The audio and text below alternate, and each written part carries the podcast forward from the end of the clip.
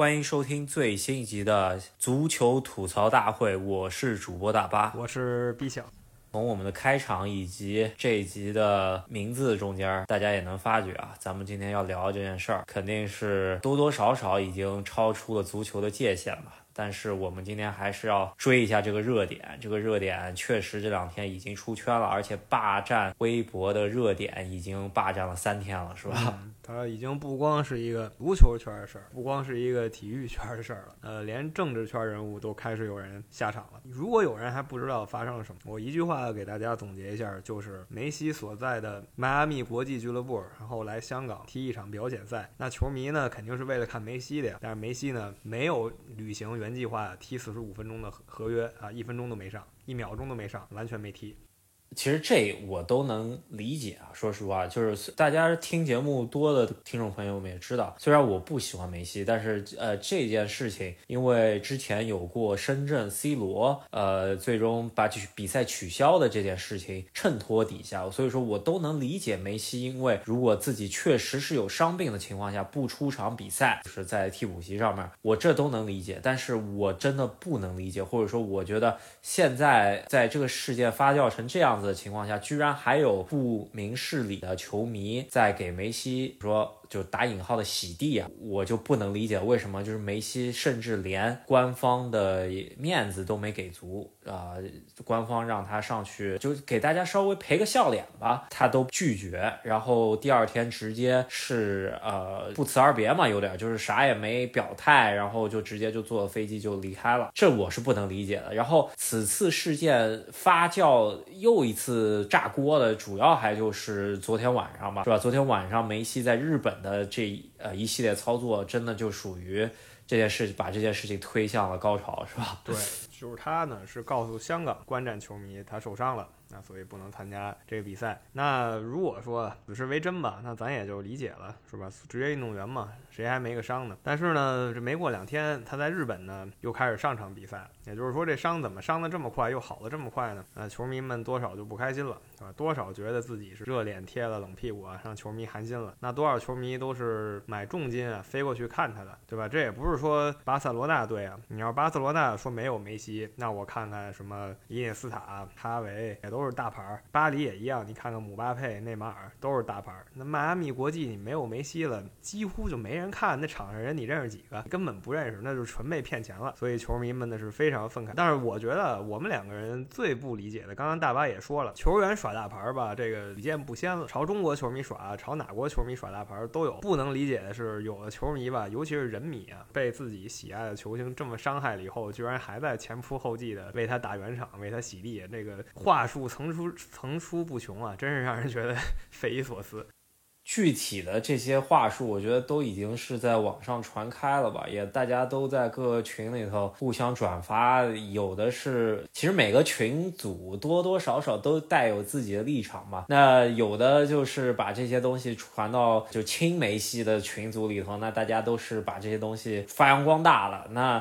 呃，反梅西的里头呢，就把它当做笑柄置之了，是吧？这个说实话，梅西在全世界不只是中国。的影响力肯定是非常大的。这件事情出来以后呢，在华人圈的梅西的粉丝圈里头也分成了两派，有一些就觉得被深深的伤害，就退粉了，是吧？或者说粉转路人了。那有些居然还能够就是不明事理，有点是非颠倒的这么感觉吧？就居然还在护着自己所谓的偶像吧，是吧？这个我作为一个就是中国人来说，这这不太能接受。说实话，虽然我从头至尾我没有粉过。没戏啊，但是就算我我将心比心，就是我喜欢的球员，如果就比方说我喜欢兰帕德、德罗巴出现这么回事儿，我肯定就拉黑了。我以后再我也会觉得很失望啊。就如果说我喜欢的一个球星。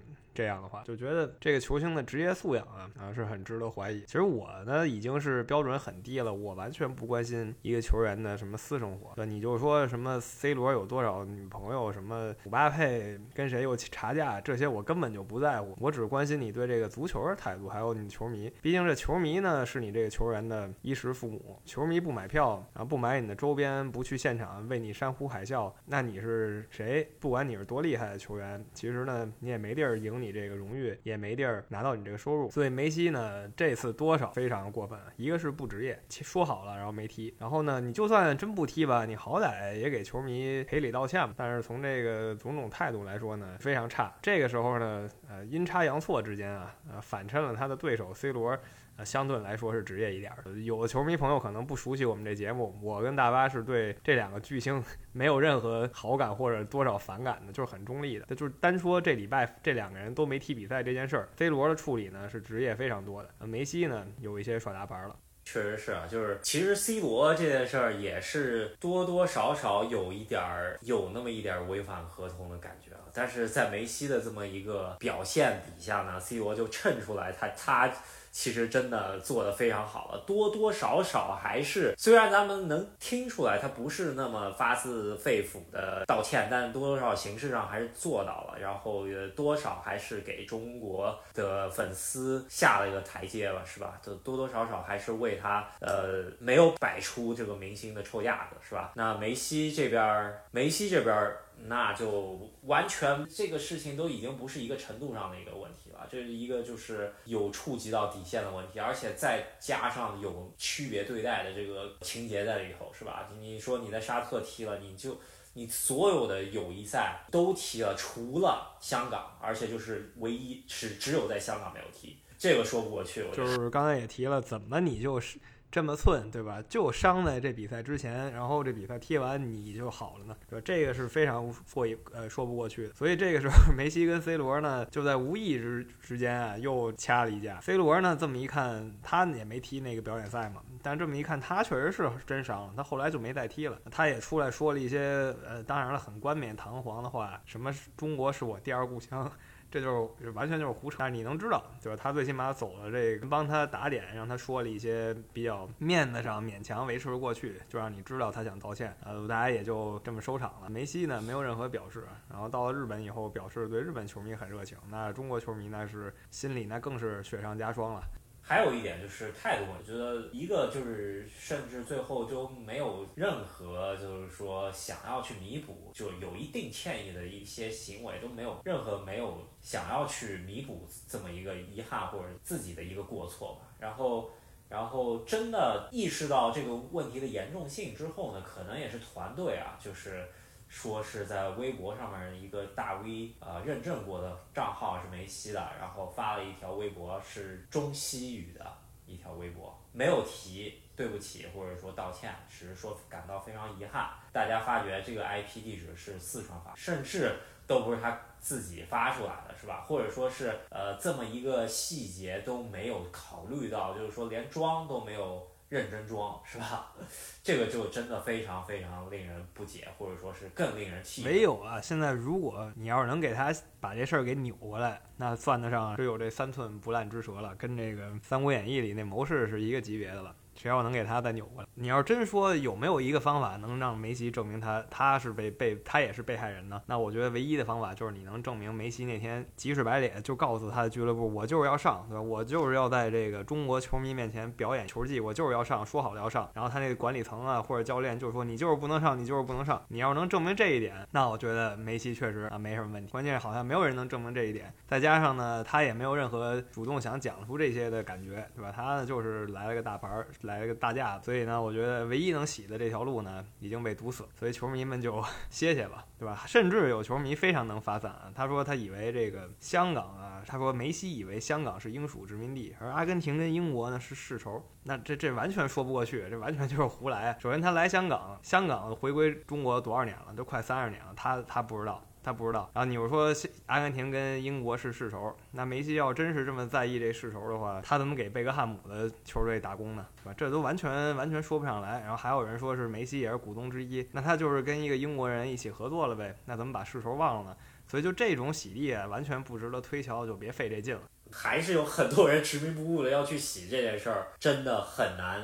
很难令我共情吧，起码。就是作为一个球迷来说，我觉得这个真的已经，咱们喜欢是足球这个运动，真不是粉丝经济是吧？我真的很难理解，多多少少有点越界是吧？不是，就有点真的有点尬，是吧？你的偶像怎样，其实呢，多少欣赏的还是他的球技嘛，对吧？梅西虽然这次表现这么糟糕，但我还是认可他的球技是当世的绝对顶级，这都没问题。那欣赏的是他的技术嘛，别替他再说了，你替他说那么半天，他都不知道你。我觉得这里我们就可以稍微拔高一下了。我们这个节目其实呃三百多集了，已经很多次很多次提到了，我们喜欢的是足球这个运动，然后我们有分别喜欢的足球队伍，而不是说我们崇拜某一个球星，因为足球它永远是个团队，你有一个梅西在队里，你拿不了世界杯冠军，你得有另外十几个、另外二十二个人，再加上教练，还有几万的球迷支持你，你才能拿世界杯冠军，这不是一个人的事儿。如果你真想把它当成一个追歌星啊、追演员的方式来喜欢足球的话呢，那是有点另类的。呃，可以选择看网球啊，或者斯诺克、乒乓球这些就是单打的运动。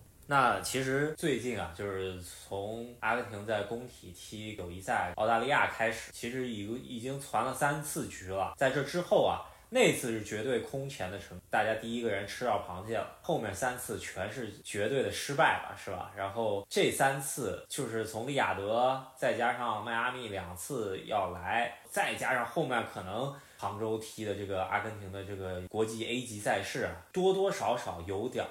个人崇拜主义推到了顶峰嘛，是吧？这个呃，把足球已经真的变成了一个可以说是像歌星、影星那种怎么说演唱会了，是吧？变成这个已经是背离足球运动的本身了。我觉得票价已经炒的那种巨高巨高，真的已经不是这里面的内容已经不只是足球的内容了。是吧？这个我节目肯定是非常非常不提倡再去炒作一个足球明星了，是吧？是，就是你说到以梅西为中心啊，然后有三次这种商业，呃，第三次还没发生，第二次就是。这回来香港这回，然后第一次就是去年在工人体育场，对，然后有人就借题发挥，又要替梅西说话了，说你看在工人体育场，梅西可是全力发挥，一上来就进球，你看他心里还是有中国球迷的嘛，对吧？他可能只是心里没有中国香港球迷，这就完全就是完全就是胡扯了，对吧？你觉得中国香港和中国大陆在他眼里能有什么区别吗？我觉得这是没有什么区别。之所以他在那一场球里有愿意好好表现，在这一场球里他完全歇菜，我觉得原因很多，你不。不用想那么多，什么对当地球迷感情，一个是他代表的是他的阿根廷队，他对阿根廷队的热爱那永远是最高的。另一个呢，就是他的公司，那公司其实得得求着他，这个谁求谁，这个关系大家得搞清楚。其二就是当时是夏天，他也有那么一个休赛的。那现在呢，他呢刚踢完那联赛啊什么的，回去还得接着踢呢，也挺累的，所以他大牌脾气就出来了。球迷就别再替他找借口了，什么他他心里有我们，然后他只是这次到另外一个地儿心里没我们，什么这这听着都让人感觉 荒谬。接下。来来啊，就是像这种商演的比赛吧，就是说，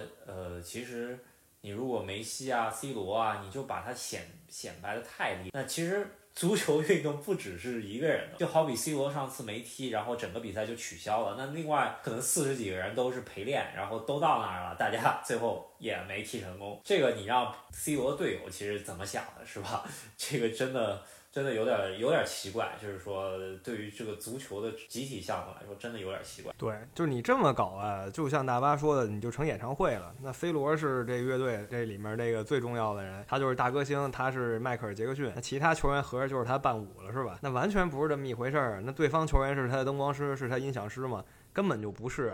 对吧？他们是一个团队，这球没有他们一起踢，这这踢不起来。而且呢，C 罗和梅西都拿到竞技场上，他们也都是团队中一份子，是吧？尤其是这个，我们看到梅西在世界杯里那些人，他们是有一个完整的体系，他是核心没错，但这是一个团队项目，大家还是误会太深了。这里可能你就觉得，有时候不得不说啊，就是中国足球发展不起来，球迷呢其实也有很大责任。你看球迷是怎么热爱足球的，那这里就已经很说明问题。呃，B 想这话说的有点。重，但是呢，多多少少是正确的啊。然后我觉得这一期节目，我就听到的听众朋友们，我觉得下面的评论区应该会是挺激烈的一个，我们心里也做好了准备，是吧？反正我这么说，评评论区里呢，可能有球迷就直接怒了，怒而取关。那那怎么说呢？我们这节目从来都不是为人迷们准备的，对吧？你在我们节目里，你你听不到我们可劲儿夸一个谁，除非说是贝利啊。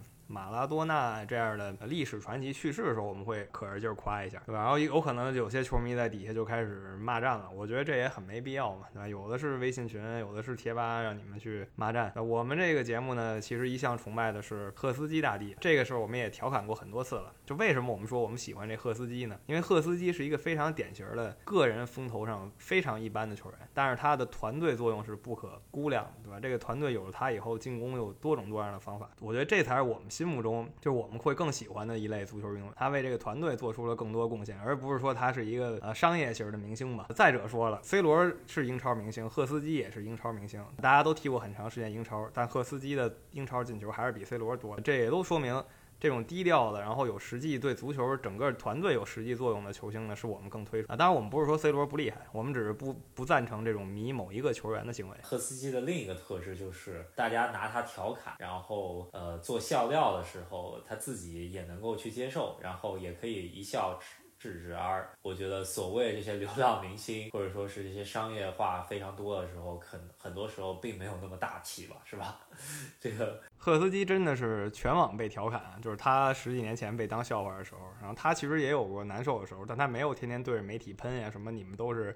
啊，你们都是不懂球什么，没有说过这些话。他自己后来觉得也就释然了，说明大家就是他自己说啊，说明大家就是对我有好感，大概这意思。我觉得就这一条来说，我就已经超越了很多流量明星或者商业化极重的那些明星了，是吧？嗯。这每个节目都有每个节目的价值观。啊，我觉得这就是我们想要传达的一个足球的价值观。传达是热爱这个团队项目，每一个球员都应该得到大家的尊重，对吧尤其是这种天赋没有达到梅西和 C 罗，但是呢一直默默的为这个运动付出，然后在追求自己的境界的这样的球员，我们会。啊，更欣赏一些。那这件事儿呢，我觉得评论区肯定得炸锅。那我咱们下一期也可以持续关注一下，然后做一些回应吧。然后再聊一嘴吧，非洲杯和亚洲杯都提一嘴啊。亚洲杯进行了两场半决赛，两场半决赛多多少少都有点冷。第一场呢，就是韩国爆冷输给了在小组赛逼平自己的约旦队。然后这个比赛我可以说是我是没有想到，而且。韩国的出局感觉，然后因为看了比赛的朋友们肯定知道，这韩国应该是完败于约旦了，是吧？那把我们俩是夸夸打脸了。上一期我们说这韩国都已经过两道大山了，还都是用绝平的方法呃过的大山啊，是吧？结果没想到又没过约旦这一关，小组赛就是对着约旦进攻乏术，靠一个点球和对方乌龙球。跟对方来个二比二，那结果没想到到了这个半决赛小组第三出现的约旦居然 二比零韩国，这个是本届第一大冷门，因为韩国是被认为三大热门之一吧。那另外一边半决赛呢，另一个夺冠热门伊朗队多少有些冤屈，卡塔尔借东道主之力啊拿下了，然后进了决赛。这边卡塔尔这个主场哨打引号的也是非常厉害，呃，有两个争议判罚吧，一个就是最后一个进球感觉越了点儿，是吧？多多少少越了点儿，最后呃在 VAR 看的情况下还是没判。然后还有一个就是呃对方七十几分钟后卫来了一个不是绝对红牌的时候，然后裁判看了 VAR 黄牌取消给红牌，这就有那么一点儿怎么说，让人感觉卡塔尔这卫冕之路多多少少有。有点帮忙吧，但但也确实你这个不好说啊，对吧？这个，呃，足球有时候，比方说两军对阵的时候，实力差距非常非常非常接近，那就在这种小的关键点上面给你加点油。咱们世界杯也看到了，是吧？这个多多少少会影响战局，是吧？就是这场半决赛裁判还是挺鬼的，就是他总的来说肯定是。偏向卡塔尔了，卡塔尔你可以说主场哨，但他也有话说，他会说，那你看伊朗的点球，我也不是果断给了吗？伊朗不是通过点球，呃，当时把比分扳成二比二了嘛，对吧？就是说你不能说他是黑哨吧，但是你能看出来裁判确实有这个倾向性。那决赛的话，呃，感觉关注度一下降低好多呀。那我还是希望这个冷门约旦，呃，冷门约旦队能夺冠吧。呃，小组第三狗出现，然后拿个冠军还是挺有意思，这有点像当年葡萄牙欧洲杯的剧情。那。讲完亚洲杯吧，再来一嘴非洲杯。非洲杯感觉这次两个传统强队会师决赛，应该还挺有意思的，是吧？持续关注啊，我觉得这个非洲杯冠军，不管是尼日利亚也好，或者东道主科特迪瓦也好，这都是非洲怎么说传统势力吧。然后能够再次回到头把交椅。那当然了，非洲杯下一届是怎么回事，真还不好说，是吧？非洲杯是非常的激情啊，有时候战术有点散，大家就是冲的比较激烈，然后球员呢，呃，整体来说身体素质比较强，对抗能力比较强，所以看着更刺激。不是说人家没战，说这个有的时候相对来说没那么严谨啊。那决赛的尼日利亚和科特迪瓦都是前几年一直在吃瘪的传统强队，现在两个队都回来要夺回啊属于自己的东西了。那两个队呢？都是很典型的这种，呃，有一个前殖民地母国的球队吧。科特迪瓦有法国，尼日利亚有英国，也就是说，很多具有为这两个国出战的球员呢，他们可能更强的话，就首选法国或者英格兰了。那在英超和法甲被淘汰下来的很多球员呢，其实实力都是很强硬的，然后他们会选选择为自己的，呃，就是血统上的祖国效力，所以就形成了科特迪瓦队和尼日利亚队。看到很多球星呢都是这样的。那咱们持续关注一下吧。然后接下来就是。呃，马上进入到中国年了，是吧？马上大年初一，也是给大家拜个早年。然后大年初一晚上，应该是有很多足球盛宴的。我们会关注的一个就是德甲榜首大战啊，这个勒沃库森对阵拜仁慕尼黑这场比赛，应该是德甲这些年来，呃，很很值得看的一场好球了，是吧？那不管啊，这期听众就是。人迷们对我们是有多大多大的敌意？觉得我们把把人迷给损了。呃，我们还是呼吁大家看这场德甲联赛，这个看的是真正的团队作战，真正的足球。希望大家好好享受是足球这项运动啊，不是说追某一个球星吧。那喜欢我们节目的朋友，别忘了在喜马拉雅还有微信公众号上关注一下我们，呃，支持赫斯基大帝。那我们这期就聊到这里，也是希望大家。给我们多发点月票吧，然后那我们下期再见，可能要到年后了，大家新年快乐！好，新年快乐，下期再见，拜拜，拜拜。